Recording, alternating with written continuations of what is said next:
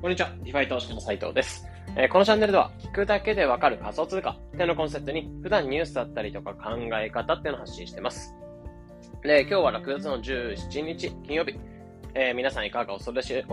しでしょうか？まあ、金曜日ってところで、まあ、今週1週間、ちょっとまあ、個人的にはどんよりしてたというか、なんかあんまり作業が進まない、まあ、どんよりしてた週だったので、まあ、ちょっと今週に関してはミスったなというか、後悔は残るような週になってるので、まあ、来週とかに関してはこの土日、えー、とかでゆっくり過ごして、えー、まあ、気分を一転させて、で、また、えー、来週の月曜日から、まあ、しっかりコツコツ発信の方頑張っていこうかなというふうに思います。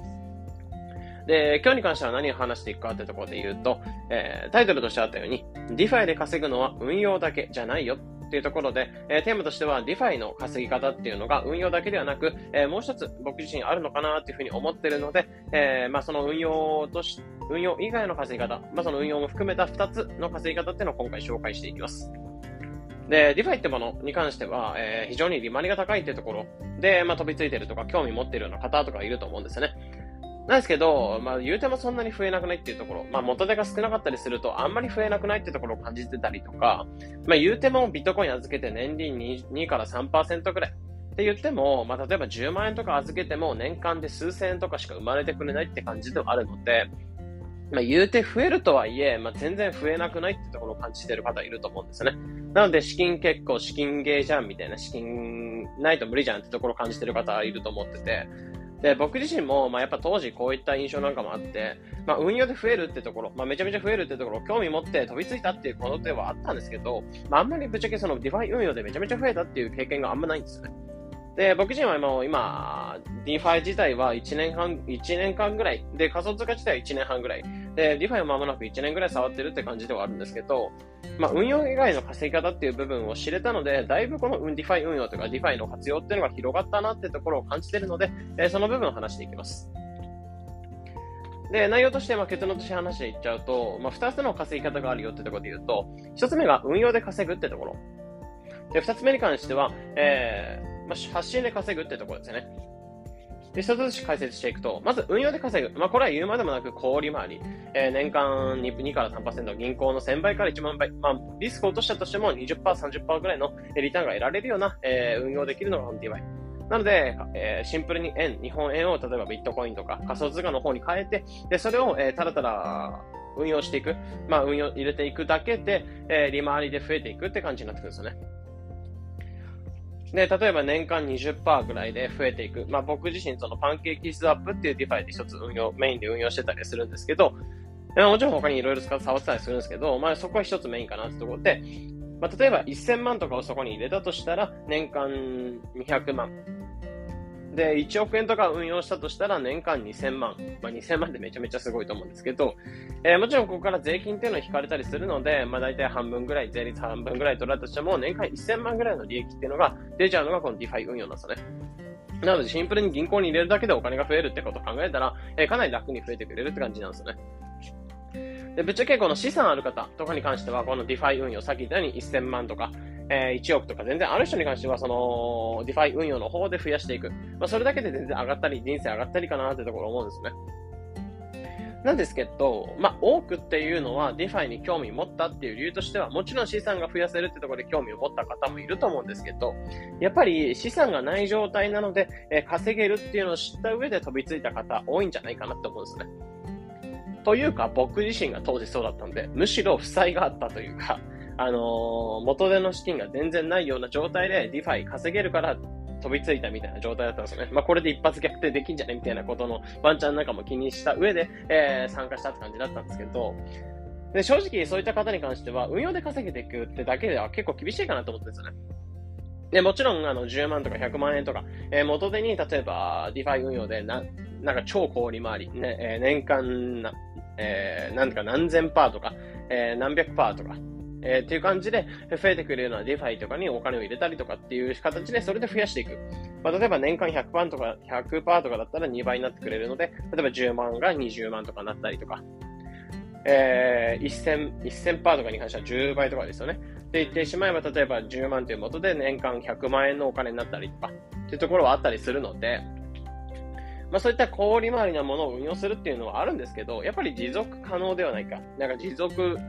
性がないっていうところが、まあ一つネックとしてあるんですよね。なので、やっぱりそういったリスキーなもの、まあ、その詐欺プロジェクトとかの可能性もありますし、まあ、そういったリスキーなものを触っていくっていうのは、やっぱり、なんだろう、全員ができないものかなと思うんですよね。まあ、そこで、えー、二つ目の稼ぎ方っていうのがあって、僕自身やっぱここに、えー、まあ、稼ぎ方こういうものもあるんだってものを知って、こっちの方にシフトをしていったって感じなんですよね。で、それが発信で稼ぐってものになってます。で、これは、えー、運用、まあ、もちろん DeFi 運用っていうのをしつつ、えー、例えばパンケーキサップ、さっきのパンケーキサップとかトレーダー上とか、まあ、いろんな DeFi があって、で、その DeFi を触っていく中で、えー、その面白さ、えー、素晴らしさ、えー、技術の凄さだったりっていうのを SNS とか、その、Twitter とかインスタとか、まあ、そういったもので発信をしていく。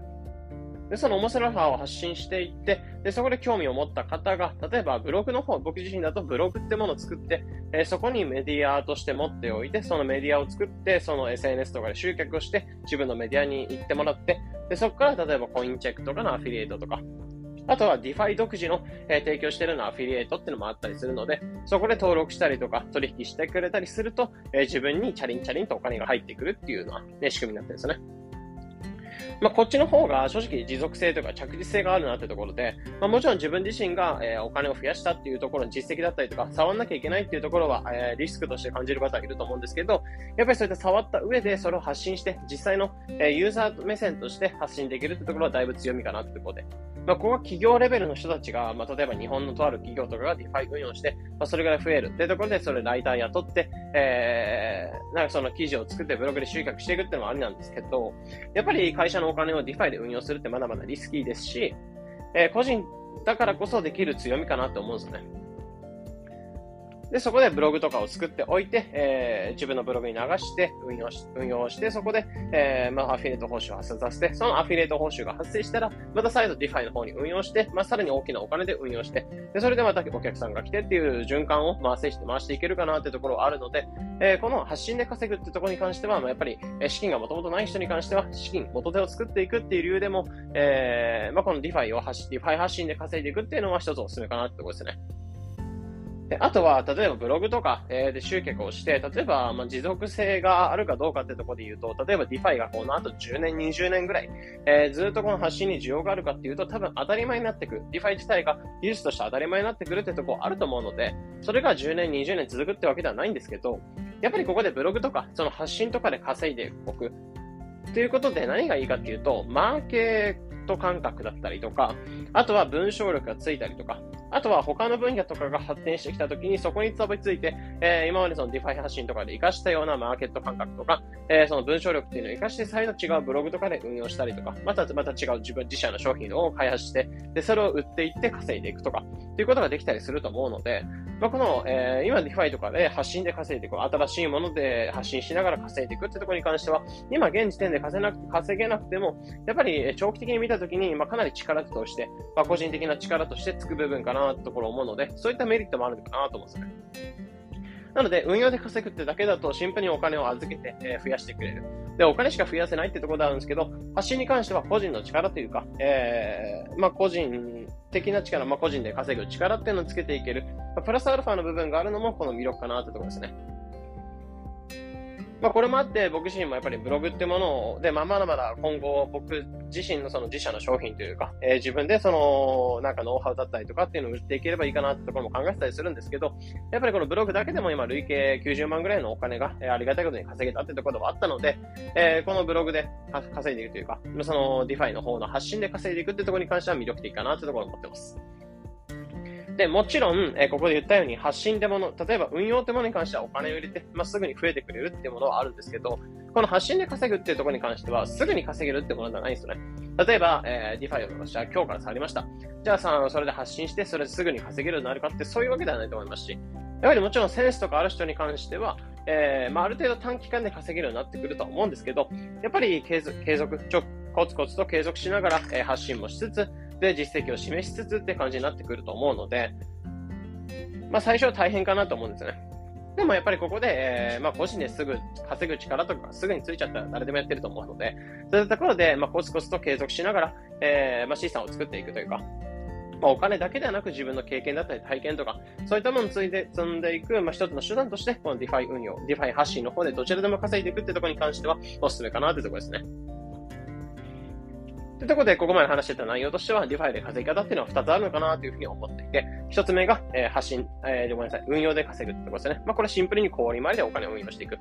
で、2つ目に関しては、発信して稼ぐ。まあ、これは自社の商品とか、えー、ブログとか、そういったメディアを作って、えー、SNS とかで集客をして、で、そこで自分のブログメディアとかに流して、アフィリエイト報酬を発生させて、で、その報酬なんかをまた DeFi 運用に活かして発信を増していくみたいなループをすることができる。で、こっちに関してはお金だけではなく体験だったりとか、経験、まあそういった、え、マーケット感覚ももちろんそうですし、まあ個人の力とかが、えー、ついてくるよっていうメリットもついてるって感じではあるので、まあ稼ぎやすい、まあ簡単ではないんですけど、やっぱりやってみる価値あるかなってところで話していきました。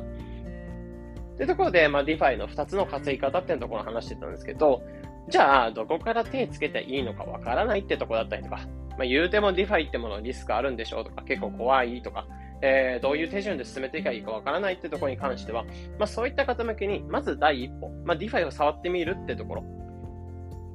まあ、そこがまず重要なのかなと思うんですよね。まず経験を積むって意味で。なので、DeFi 運用っていうのを始めていきたい方向けに、えー、先日 Twitter とか、えー、インスタの方、SNS の方で、えー、告知というかお知らせの方させていただいたんですけど、まあ、DeFi を始めたい方向けに、ゼロから DeFi 投資家になれるメルマガっていうのを、まあ、今日の、えー、今日が16、17日の金曜日の18時から、えー、メルマガの方をローンチしていこうかなってところを考えてます。で、内容としては、えー、メール講座っていうのを全13回、で、えー、音声講義、特典として全5回続いた1ヶ月間でゼロから DeFi 投資家になれるメールマガってなっていて、まあ今、仮想通貨の市場っていうのは非常に冬とかで、あの、冬相場になってくるんですけど、今むしろこのチャンスかなと思ってて、まあ知見だったりとかそういったものを貯めておいて、まあトレンドが来た時にすぐに乗っかれるようなフッ軽さというか、知識とかをつけていきましょうってところで、まあこの DeFi メルマガっていうのを無料で発行の方していきます。で、もちろんすでにもう入稿とか済んでるので、えー、あとは、まあ、そのメルマガに登録できるというか、まあ、そこの紹介リンクっていうのを、えー、その SNS の方で発信していくだけになってるので、まあ、今日は最後ちょっと手直しをして、まあ、発表に控えて、まあ、楽しみにしていただければなというところ思うので、まあ、DeFi 運用をスタートして、いずれ発信ネタとか、発信の方でも稼いでいきたいな。まずその一歩を踏み出すっていう意味で、まあ、この DeFi メルマガっていうのをぜひご活用ください。まあ、最後ちょっとお知らせになっちゃったんですけど、まあ、 DeFi メルマガなんかも発信しながら、あとは DeFi っていうのはこういった稼ぎ方があるよってところを今回紹介の方していきました。えー、このような形でこのチャンネルでは仮想通貨についてできるだけ分かりやすくお伝えしています。日々の情報収集やトレードにお役立てください。えー、また無料で仮想通貨ニュースっていうの LINE だったり Twitter コミュニティ。まあ今 LINE っていうのはちょっと若干、えー、まあ長期間、まあ休止の方をさせていただいてるんですけど、ツイッターコミュニティとかに関し